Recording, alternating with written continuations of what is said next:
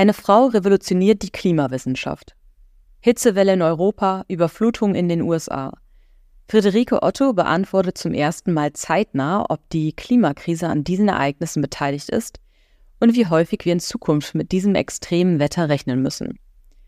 Wie sie das macht und warum das so wichtig ist, das erzähle ich Christine in der heutigen Folge von Sister React. Außerdem, wie kann es dazu kommen, dass wir auf Friederike Otto treffen? Hört rein. Die Fotos findet ihr wie immer auf Instagram unter sisterreact-podcast. Viel Spaß wünscht euch Melly. Das ist Sister React, der True Story Podcast mit Information, Emotion und Reaktion. Von und mit Melly und Christina.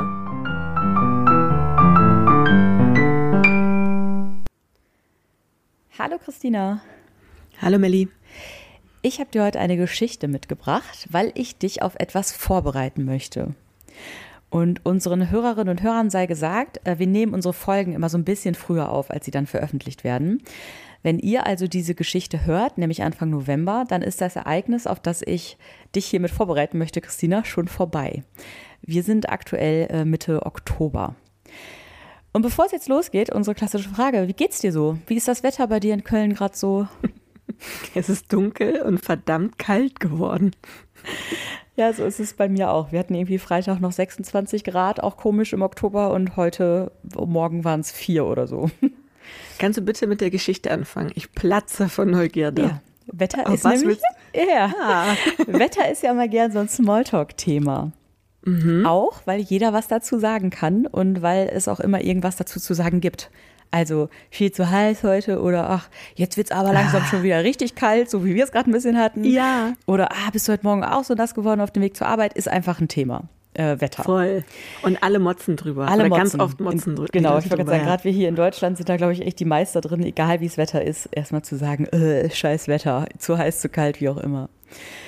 Ähm, und Wetter kann aber auch ganz schön viel Einfluss auf unser alltägliches Leben nehmen. Und ich schicke dir jetzt gleich zu Beginn mal ein Bild. Was siehst mhm. du darauf? Okay. Also mein, mein erster Gedanke war, das ist ein Watt.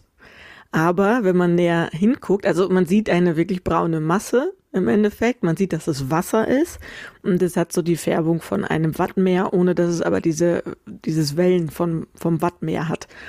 Hinten am Horizont sieht man ein Gebirge, das ich jetzt aber nicht erkenne, aber es sind mehrere Berge. Und wenn man jetzt eben genauer hinguckt, dann erkennt man eigentlich, dass es überschwemmte Felder und überschwemmte Straßen und überschwemmte Häuser oder Industrieanlagen sind. Es ist total weitreichend. Also es ist jetzt nicht irgendwie nur so ein, so ein kleiner Ausschnitt, sondern man sieht wirklich in einen Horizont, wo halt am Ende diese Berge sind und vor diesen Bergen ist alles unter Wasser. Man könnte sagen, es ist extrem. ja. Und um genau solche Ereignisse soll es heute nämlich gehen. Wir sprechen über Extremwetterereignisse. Also hier kann man davon ausgehen, und es ist auch so, es hat vorher extreme Niederschläge gegeben. Also wirklich Starkregen. Genau, Extremwetterereignisse, dazu zählt eben Starkregen, Stürme, Hitzewellen, Kältewellen, ähm, das alles hört, gehört dazu. Hast du selber schon mal extremes Wetter erlebt? Ähm, gute Frage. Irgendwie sowas Schlechtes, ähm, daran erinnert man sich ja nicht, nicht mehr so gut dran. Also ich muss sagen, nie sowas, wo man ich jetzt wirklich sage, da ist mir irgendwas kaputt gegangen oder, oder ich habe irgendwas verloren oder so. Ne? Also ich habe das nicht in extrem so erlebt. Was ich schon mal erlebt habe, dass man da nicht mehr die Straße entlang gefahren konnte, weil da Bäume drüber lagen oder also so glatt war, dass man da mit dem Auto nicht mehr hochkam oder so. Aber jetzt so wirklich was Extremes, so dass man, weiß nicht, sein Hab und Gut verloren hat, das ist zum Beispiel für mich sehr extrem. Oder dass man wirklich Einbußen hatte, etwas kaputt gegangen ist, man etwas verloren hat, das hatte ich nicht. Mhm. Ich erinnere mich daran, dass wir beide im Jahr 2007 zusammen durch den Sturm Kyrill gelaufen sind. Wir haben da auch nichts verloren ähm, oder keine Einbußen gehabt, aber ich weiß, wir waren in Dortmund, wir hatten einen Schirm dabei. Das war eine sehr schlechte Idee, weil dieser Schirm komplett zerfetzt wurde. Und wir mussten uns wirklich mit aller Kraft gegen den Wind stemmen, um überhaupt irgendwie vorwärts gehen zu können alleine. Ich weiß auch noch, dass wir das äh, sehr lustig fanden. Wir mhm. viel gelacht haben. Aber ganz so lustig war der Sturm für Europa tatsächlich nicht. Ich habe es nochmal nachgeschaut. Also es gab Böen mit einer Windgeschwindigkeit von bis zu 225 km/h. Und in ganz Europa hat dieser Sturm auch wirklich immense Schäden verursacht. Ähm, finanziell beziffert waren das rund 10 Milliarden Euro, allein 5,5 Milliarden in Deutschland. Es sind auch 47 Menschen gestorben, über eine Million Menschen war von Stromausfällen betroffen, es wurden Flüge gestrichen, Betriebe, Unis, Kindergärten, Schulen wurden vorzeitig geschlossen, Straßen mussten gesperrt werden und so weiter. Also extremes Wetter hat eben auch oft wirklich extreme Auswirkungen. Und tatsächlich gibt es keine ganz klare Definition, was eigentlich ein Extremwetterereignis so ist. Aber im Prinzip sind es Ereignisse, die in ihrem Verlauf stark vom Durchschnittswetter in der Region abweichen. Also dieser Durchschnitt wird im Bereich des Wetters oder in der Meteorologie eine Normalperiode genannt. Und die haben Wissenschaftlerinnen und Wissenschaftler irgendwann mal auf einen Zeitraum von 30 Jahren festgelegt. Vielleicht hast du auch schon mal diesen Begriff Jahrhundertereignis gehört. Das sagt dann mhm. quasi aus, dass solch ein Ereignis vielleicht einmal in 100 Jahren auftritt. Also ein eher seltenes Ereignis ist und sehr doll von eben diesem Durchschnitt dieser Normalperiode abweicht. Und wichtig ist aber auch, Extremwetterereignisse sind eben auch Abweichungen vom lokalen Durchschnitt. Also wenn es am Nordpol jetzt so heiß wäre wie am Äquator, dann wäre das am Nordpol ein Extremereignis, also eine Hitzewelle. Aber am Äquator äh, zeigen sich solche Temperaturen eben auch in der Normalperiode, deswegen ist es da kein Extremereignis. Verstanden. Jetzt, genau, sehr gut. Jetzt hast du vielleicht auch schon mal gehört, dass der Klimawandel das Auftreten von Extremwetterereignissen wahrscheinlicher macht. Hast du das schon mal gehört? Ja, habe ich schon mal gehört. Genau, das ist quasi eine Erkenntnis, äh, dass vor allem Hitzewellen, Dürren, aber auch Starkregenereignisse durch den menschengemachten Klimawandel zunehmen. Und diese Aussage oder die Erkenntnis, die stammt von einer ganzen Reihe an Wissenschaftlerinnen und Wissenschaftlern. Und die tragen im IPCC-Bericht diese Erkenntnisse zusammen und werden da auch von anderen Wissenschaftlerinnen und Wissenschaftlern geprüft und validiert. Ähm, und diese Berichte sind quasi so Statusberichte zum Klimawandel und zur Klimaforschung ähm, die auch immer wirklich in den Medien quasi aufgegriffen werden. Hast du von IPCC schon mal gehört? Weißt du, wofür das steht? Ähm, ich, mir kommt das bekannt vor, aber ich wüsste das jetzt nicht. Ich meine, dass dieses CC ähm, Climate Change oder so heißt oder Climate oder Change in Climate oder sowas. Ja, das ist richtig. Das steht für Intergovernmental Panel on Climate Change, also Intergovernmental ah. mehrere Staaten quasi. Das ist ein Gremium der Vereinten Nationen. Ähm, mhm. Und das bewertet eben die wissenschaftlichen Erkenntnisse und die Lage zum Klimawandel, schaut sich auch an, welche Auswirkungen und Risiken hat diese Klimakrise. Und dazu zählt eben auch dass sich verändernde ähm, Klima, wie sich das auf Extremwetterereignisse auswirkt. Wobei ähm, Extremwetterereignisse eben auch ohne den menschengemachten Klimawandel natürlich auftreten und auftreten können und auch seit Jahrhunderten auch schon aufgetreten sind.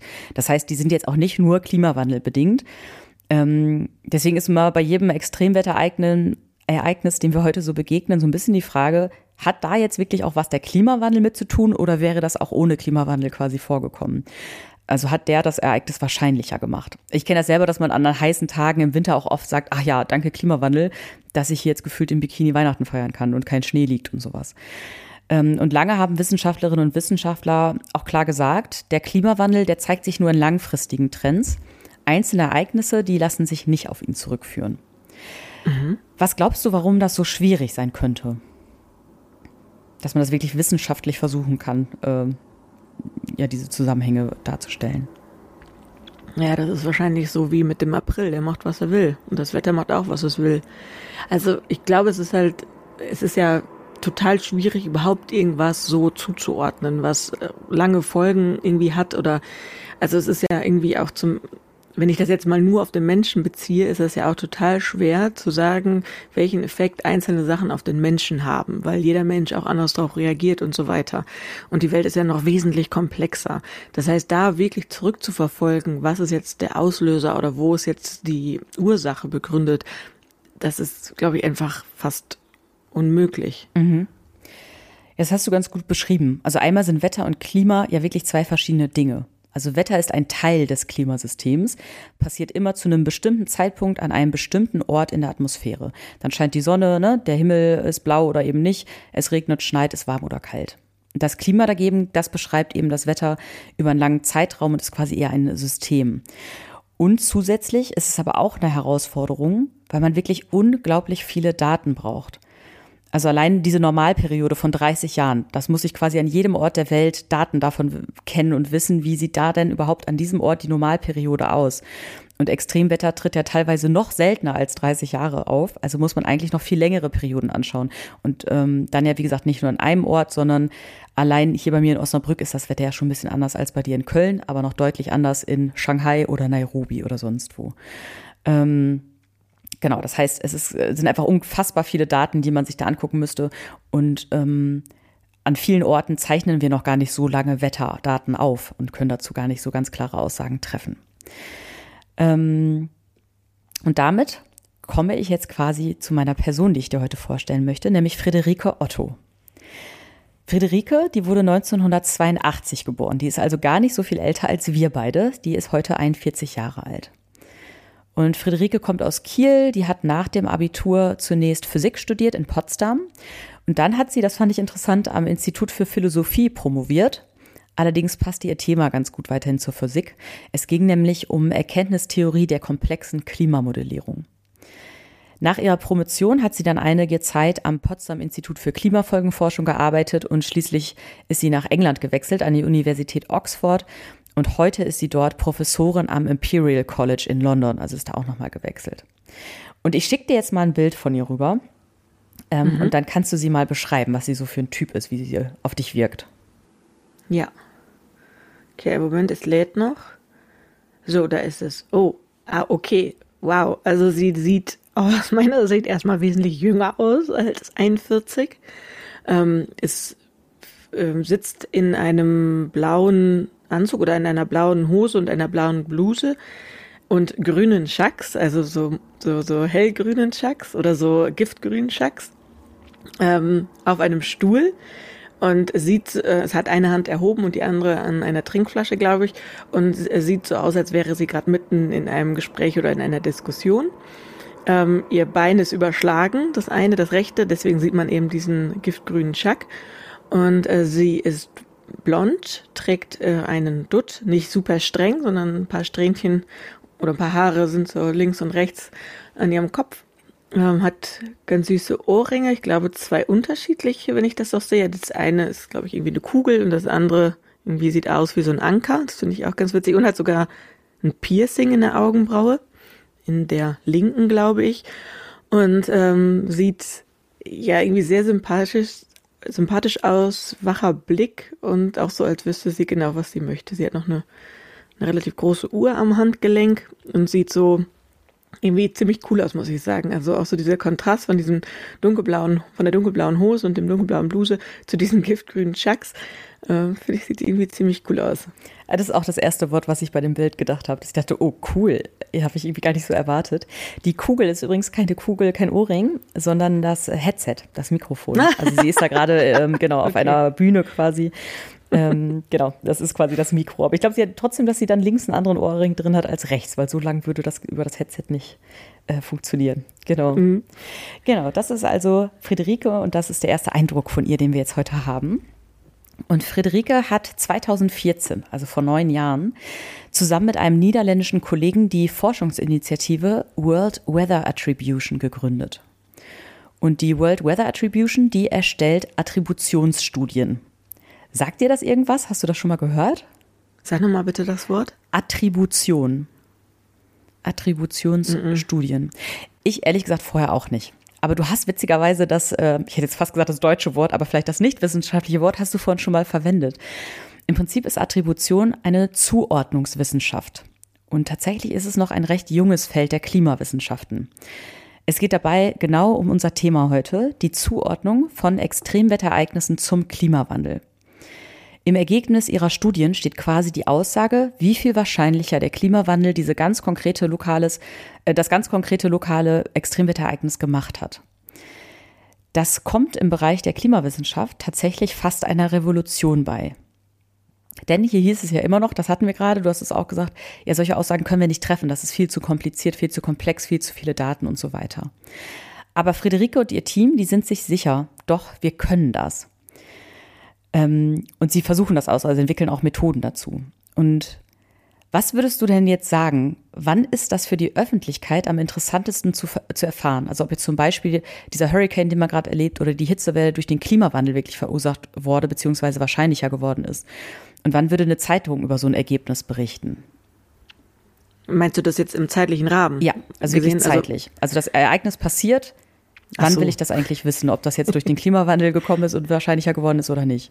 Gut, dass du das nochmal gesagt hast, dass das Ereignis schon passiert ist, weil ich habe gesagt, also ich hätte jetzt spontan gesagt, ja natürlich vor dem Ereignis, mhm. damit man halt sich darauf vorbereiten kann. Aber du meinst zeitlich nach dem Ereignis, das Ereignis ist passiert und dann will man das wissen. Aber das ist eine gute Frage, weil ich glaube, wenn das Ereignis gerade halt passiert ist und es extrem war, dann ist man ja erstmal total damit beschäftigt, sich um dieses Ereignis und nicht um die Grundursache zu kümmern. Das heißt, ich vermute, dass das irgendwie ich sag mal, ein paar Wochen nach diesem Ereignis erst wirklich auch Gehör findet und auch wirklich erst die Leute erreicht oder es auch erst für die Leute interessant wird.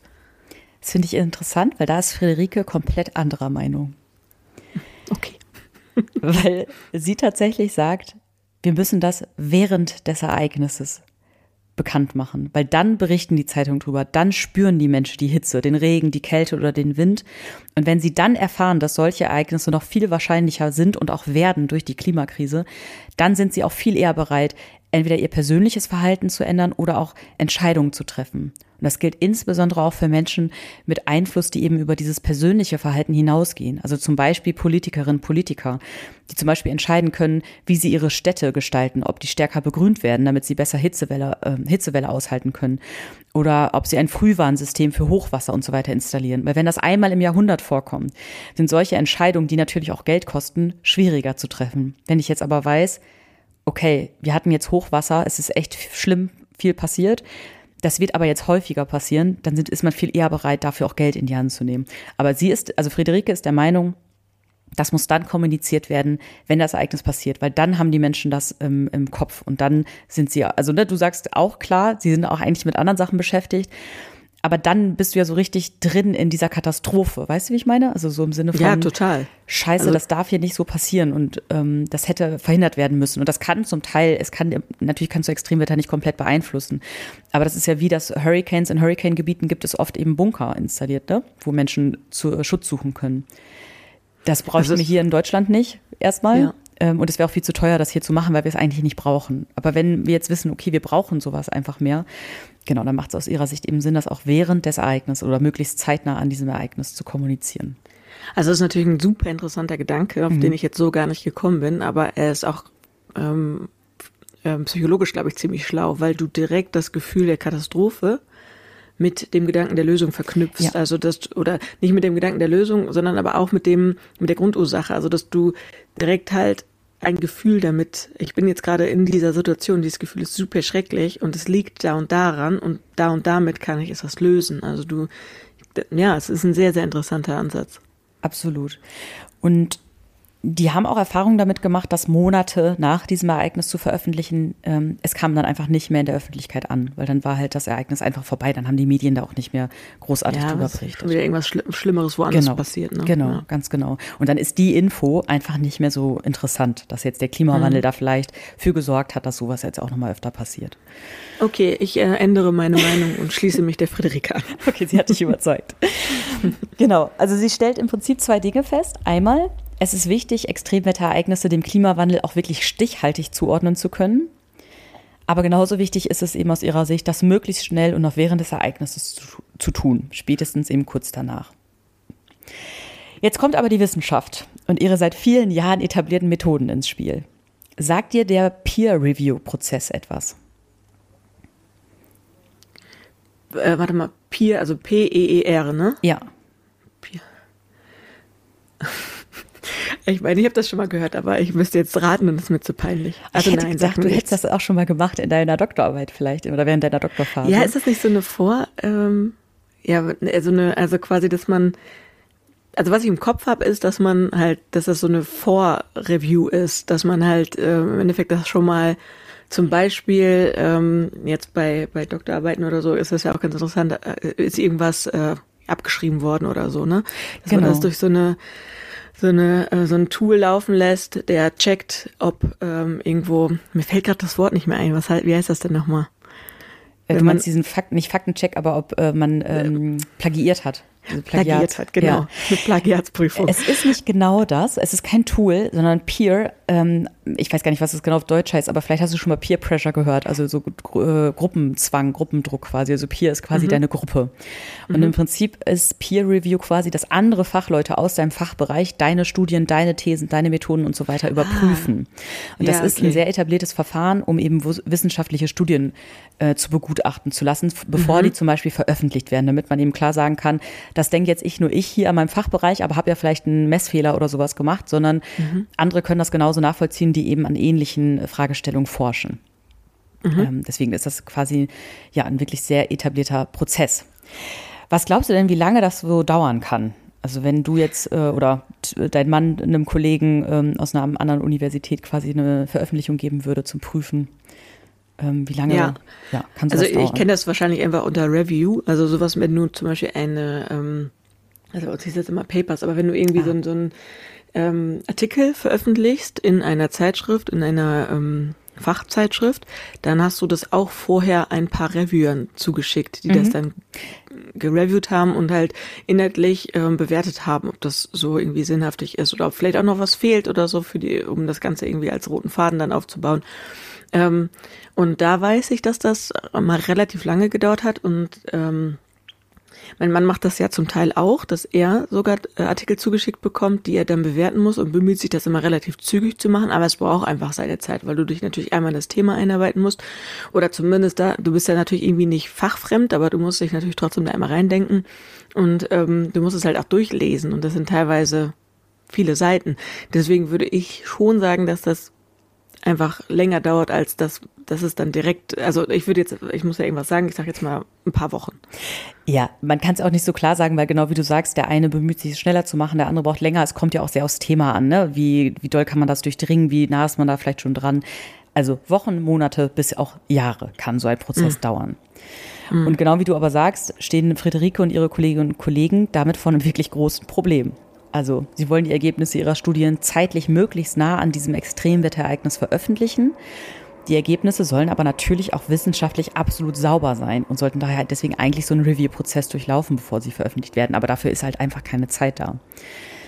Was glaubst du, wie löst Friederike dieses Dilemma mit ihrem Team? Oder schafft sie es überhaupt, das zu lösen? Ja, durch deine Fragestellung hast du ja schon zugegeben, dass sie es schafft.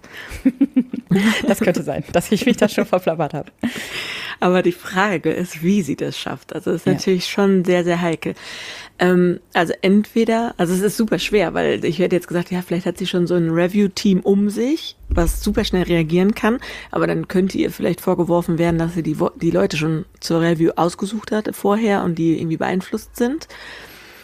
Oder ähm, vielleicht hat sie auch schon mehrere Artikel äh, reviewen lassen und wendet dann den an, der passt. Also weißt du, wie ich das meine, dass sie schon gesagt hat, okay, das könnten mögliche Katastrophen sein oder extreme äh, Klimaereignisse sein.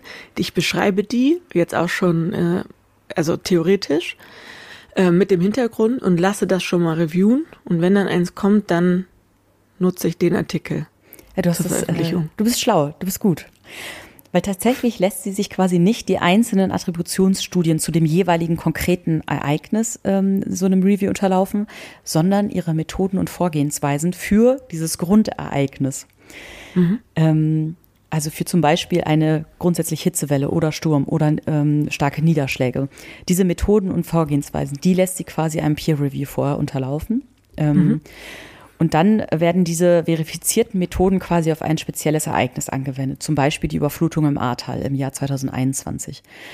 Ähm, es gibt aber dann eben vor dieser Veröffentlichung dieser konkreten Aussage dann keinen Review-Prozess mehr. Und jetzt sage ich dir mal ganz vereinfacht, wie diese Methode ähm, funktioniert. Und zwar schauen die sich an, wie wahrscheinlich wäre dieses Ereignis ohne menschengemachten Klimawandel gewesen und wie wahrscheinlich ist es dann jetzt mit einer Erhöhung, die wir jetzt schon haben, von einer Durchschnittstemperatur von 1,2 Grad durch den menschengemachten Klimawandel? Und wo liegt da quasi der Unterschied? Und das ist jetzt wirklich sehr stark vereinfacht formuliert. Also dahinter liegen wirklich eine Unmenge an Daten. Also du musst ja wirklich zwei Klimamodelle gleichzeitig laufen lassen. Und du musst ja auch diese Klimamodelle zum aktuellen Stand gibt es eben teilweise aus diesen IPCC-Berichten und Forschungen. Also die arbeiten auch wirklich ganz viel mit anderen Forschern zusammen. Aber ne, dann musst du ja auch noch ein Modell dafür machen, dass es quasi diese 1,2 Grad äh, Durchschnittstemperaturerhöhung nicht gab. Auch nochmal quasi einzeln berechnen und, und aufstellen. Also es ist wirklich sehr vereinfacht gesagt, man vergleicht es einfach, aber so ist quasi das Prinzip, was dahinter liegt. Und Friederike arbeitet auch immer mit lokalen oder nationalen Wissenschaftlerinnen und Wissenschaftlern zusammen, die quasi da sind, wo dieses Extremwetterereignis äh, stattfindet, um auch aus deren Beobachtungen, Erfahrungen, Erkenntnissen ähm, lernen zu können. Und auch mit Rotkreuz-Mitarbeitenden zum Beispiel, die dann wirklich als Erste vor Ort sind und erste Hilfe leisten, um auch deren Beobachtungen mit einfließen zu lassen in ihre Modelle.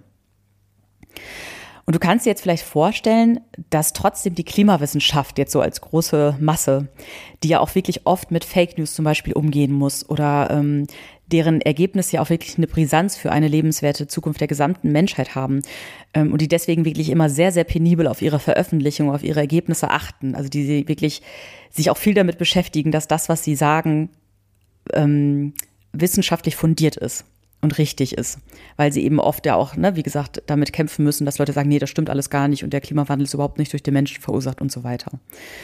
Ähm, und die waren deswegen zunächst auch etwas skeptisch.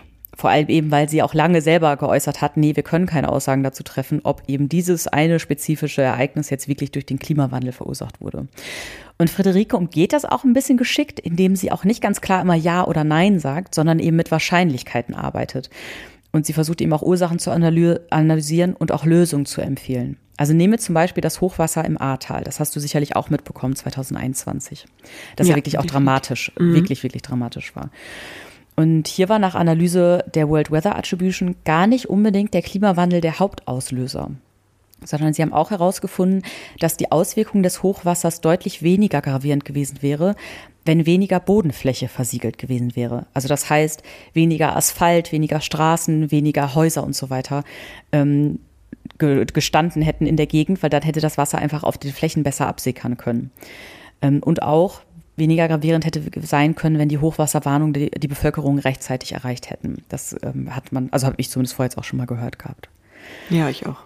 Genau, also das ist auch interessant. Also hier geht es auch nicht darum zu sagen, jedes Extremwetterereignis ist jetzt äh, auf jeden Fall deutlich durch den Klimawandel oder durch die Klimakrise ausgelöst ähm, oder wahrscheinlicher geworden. Springen wir aber jetzt mal ins Jahr 2023, um mal ganz aktuell zu gucken. Fallen dir aus diesem Jahr noch irgendwelche Schlagzeilen zu Extremwetterereignissen in Europa ein? Also zu Hitzewellen, Stürmen und so weiter. Vielleicht auch nicht, weil das würde sehr gut dafür sprechen, dass man sagt, ja, wenn das vorbei ist, hat man es auch einfach nicht mehr im Kopf. Ähm, fällt dir was ein oder nicht? Ja, darf ich äh, zwei Sekunden nachdenken? Ja, klar. Also ad hoc, ad hoc fällt mir tatsächlich gerade nichts ein, muss ich mhm. gerade wirklich ganz ehrlich sagen. Ich bin mir fast sicher, dass es irgendwas gibt.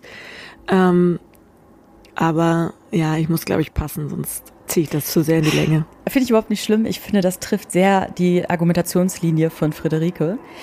Ähm, mir fallen zwei ein. Und zum einen hatten wir zwar nicht in Deutschland, aber im südlichen Europa im Juli eine richtig heftige Hitzewelle, auch mit vielen Bränden. Stimmt. Ja. ja. Und ich weiß das auch so genau, weil ich im Juli in Griechenland Urlaub gemacht habe und mir nach sechs Tagen mit über 35 Grad tatsächlich der Kreislauf weggesagt ist. Also diese Hitzewelle hat mich persönlich mhm. betroffen quasi. Mhm. Ähm, das war echt anstrengend. Mhm, da kann ich mich dran erinnern, stimmt. Ja, also wenn man das jetzt nochmal so hört, genau, erinnert man sich irgendwie vielleicht doch dran, dass da auch, es gab auch, ich weiß auch in Griechenland unglaublich viele Brände und so weiter. Und weltweit gesehen war der Juli 2023 tatsächlich der wärmste Monat überhaupt seit Aufzeichnungsbeginn. Ich weiß, dass wir in Deutschland da nicht so viel von hatten, deswegen fühlte man sich vielleicht auch nicht so betroffen. Aber in Athen wurde zum Beispiel auch die Akropolis geschlossen zum Schutz der Touristen, weil es dort über mehrere Tage 40 Grad hatte. Und nicht weit von Griechenland entfernt, nämlich in Italien, wurde mit 48 Grad die höchste je im Juli in Europa gemessene Temperatur erreicht. Also 48 fucking Grad, mm. das ist mhm. echt heiß. Ja. Und genau diese Hitzewelle hat sich die World Weather Attribution, also Friederike und ihr Team, die haben sich das angeschaut. Und die haben mit ihren Methoden festgestellt, dass diese Höchsttemperaturen von 48 Grad in Italien ohne globale menschengemachte Wärmung, Erwärmung tatsächlich so gut wie unmöglich gewesen wären. Und was glaubst du, wie häufig sind solche Hitzewellen, also nicht unbedingt diese Rekordtemperaturen von 48 Grad, aber solche übertriebenen Hitzewellen in Südeuropa jetzt mit Klimakrise zu erwarten? Ähm, also dachte auch unter anderem, dass das immer mit El Nino zusammenhängt. Also, dass du, dass je nachdem, ob der kommt oder nicht kommt, ich kann das sehr schlecht erklären, merke ich gerade, hat man eben in Europa einen heißen Sommer oder nicht. Und deswegen habe ich gedacht, dass das auch damit zusammenhängt. Ähm, Tut's, aber auch El Nino ähm, hängt ja zusammen mit Klimawandel und, weißt du, also wenn sich okay. insgesamt die, ähm, die Temperatur halt im Durchschnitt quasi erhöht wird, auch das wahrscheinlich. Also ich weiß es jetzt gar nicht, ich habe mir das ehrlich gesagt, das könnte ich jetzt gar nicht direkt damit in Zusammenhang bringen, aber auch ein El Nino wird damit ähm, beeinflusst werden durch, die, durch, die Klima, durch den Klimawandel. Ja, und der ist ja doch relativ regelmäßig, ne? Also ich weiß jetzt nicht, ob er. Ähm, aber du darfst jetzt nicht vergessen, Christina, ja. El Nino ist regelmäßig, den gibt es auch schon, würde ich jetzt vermuten, schon bevor die Menschen angefangen haben, fossile Rohstoffe zu verbrennen. Mhm. Und es geht jetzt hier wirklich nur um die Frage, weil diese, also dann ist es heiß in Europa, klar, aber nicht so heiß, wie es jetzt quasi okay. war. Also das ist wirklich eine Hitzewelle. Das ist nochmal was also anderes als das, um das, was Extreme. man erwarten mhm. kann, quasi. Genau, wir reden über das Extrem. Okay, also dann würde ich schätzen, also de deine Frage war, in welchen regelmäßigen Abständen wir das erwarten genau, können. Genau. Okay. Mm, dann würde ich sagen, alle zehn Jahre. Punkt. Ganz genau. What? Alle zehn Jahre. Also im aktuellen bereits erwärmten Klima von 1,2 Grad und wir sind ja gerade auf bestem Wege, dass dieses Klima noch deutlich wärmer wird, also sich eher Richtung 2 Grad oder noch mehr ähm, entwickelt. Aber im aktuell bereits erwärmten Klima sind entsprechende Hitzewellen in Südeuropa alle zehn Jahre zu erwarten. Und das sind halt ah. wirklich extreme Hitzewellen. Also nicht die Hitzewellen, die man in Spanien, Italien eh erwartet, wenn man da gerne Urlaub macht, sondern ja. das, was schwer aushaltbar ist. Und aus, schwer aushaltbar sind sie oft eben auch, weil sie dann mehrere Tage dauern. Äh, also ein, drei, weiß nicht, zwei, drei Tage über 35 Grad ist okay, aber wenn es dann sechs, sieben, acht Tage sind, dann wird es irgendwann für den menschlichen Organismus schwierig. Und weißt du, was damit so krass ist? Ich meine, wenn man daran denkt, alle zehn Jahre wird es ultra heiß, ne? Dann mhm. denkst du ja als erstes, oh Gott, ich brauche eine Klimaanlage. Ja. Und dann brauchst du wieder mehr Energie. Also es ist so ein krasser Teufelskreis. Es ist total der Teufelskreis. Und auf der anderen Seite weiß ich, dass ich in diesem Sommer, weil, wie gesagt, ich war selbst betroffen, habe da irgendwie auch drüber gelesen, ähm, auch ganz oft schon so Sätze kamen, naja, dann werden wir halt in zehn Jahren auch nicht mehr in Italien Urlaub machen, dann machen wir in Skandinavien Urlaub. Also auch da vor Ort wird natürlich auch total viel ähm, Wirtschaftskraft wegbrechen, ne? weil der Tourismus in den südeuropäischen Ländern einfach ein ganz, ganz großer Wirtschaftsfaktor ist. Also das, das hat schon echt Auswirkungen auf Menschen. Ähm, und was Friederike Otto quasi dazu sagt, ist, also man braucht auch Hitzeaktionspläne, weil wir werden einfach sowas häufiger erleben. Wir brauchen also einen Plan. Wie gehen wir mit unseren Städten um? Wie kriegen wir die gekühlt? Zum Beispiel eben, indem man Städte versucht, wieder grüner zu machen. Also es ist zum Beispiel so, wenn du das Dach auch begrünst, ähm, und ne, dann, dann bleibt das Gebäude darunter zum Beispiel auch kühler. Dann brauchst du vielleicht nicht mehr so viel Kraft oder so viel Energie für die Klimaanlage. Aber das ist, das sind so Transformationen, also Veränderungen, die halt entschieden werden müssen, die bezahlt werden müssen, auf die sich alle einigen müssen. Und das wird echt ein Kraftakt.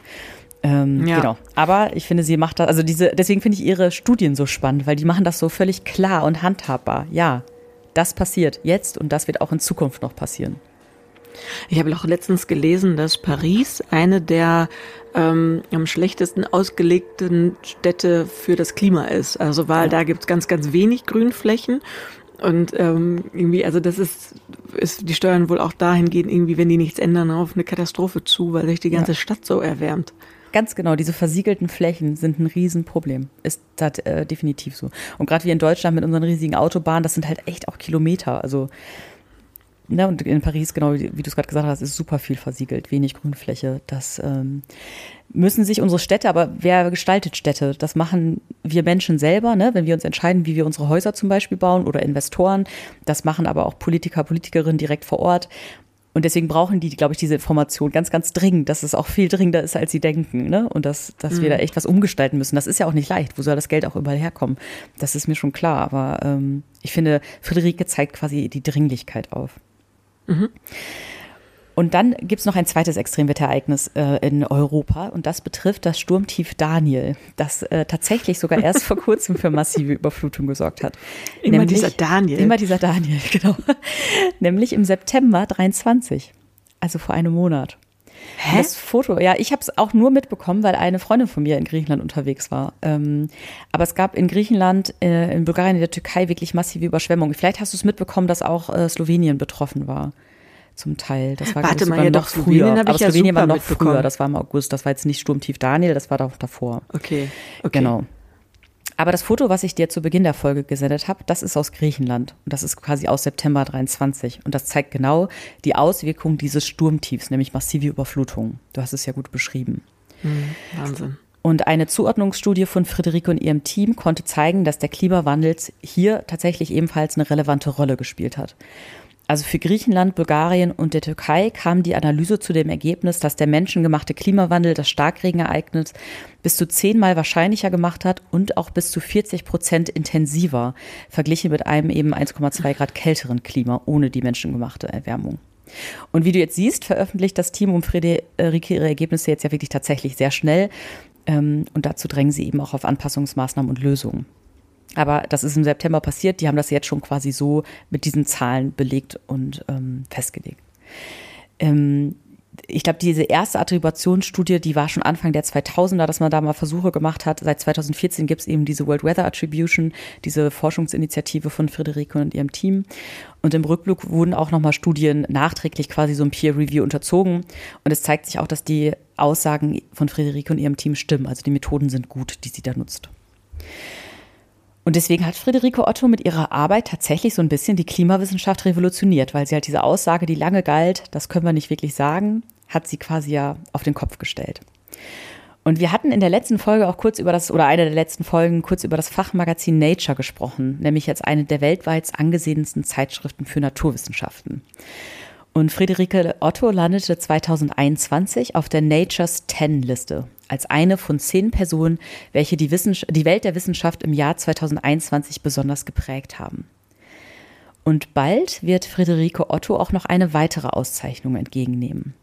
Und damit meine ich das Ereignis, auf das ich dich mit dieser Folge vorbereiten wollte. Was glaubst du, welche Auszeichnung könnte das sein?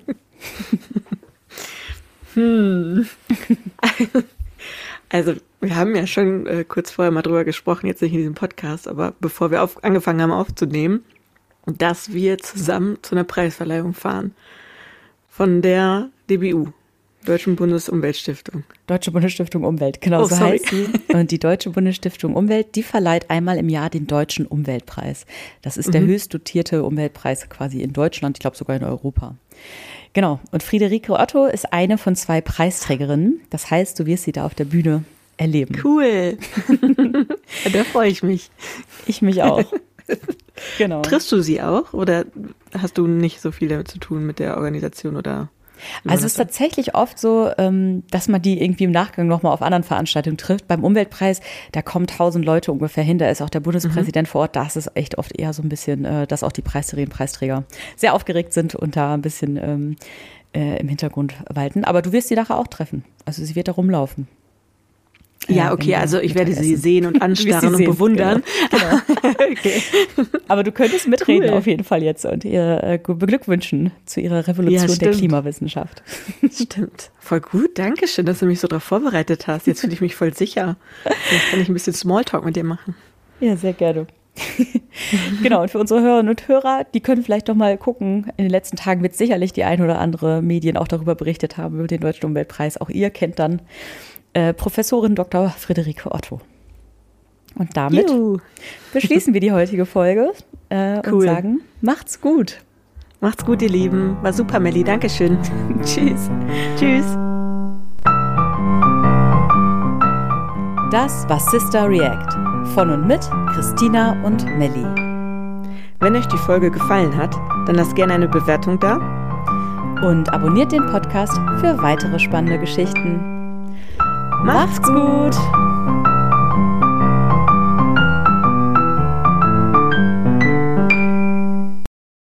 Moderation Christina Tiso und Melanie Vogelpohl.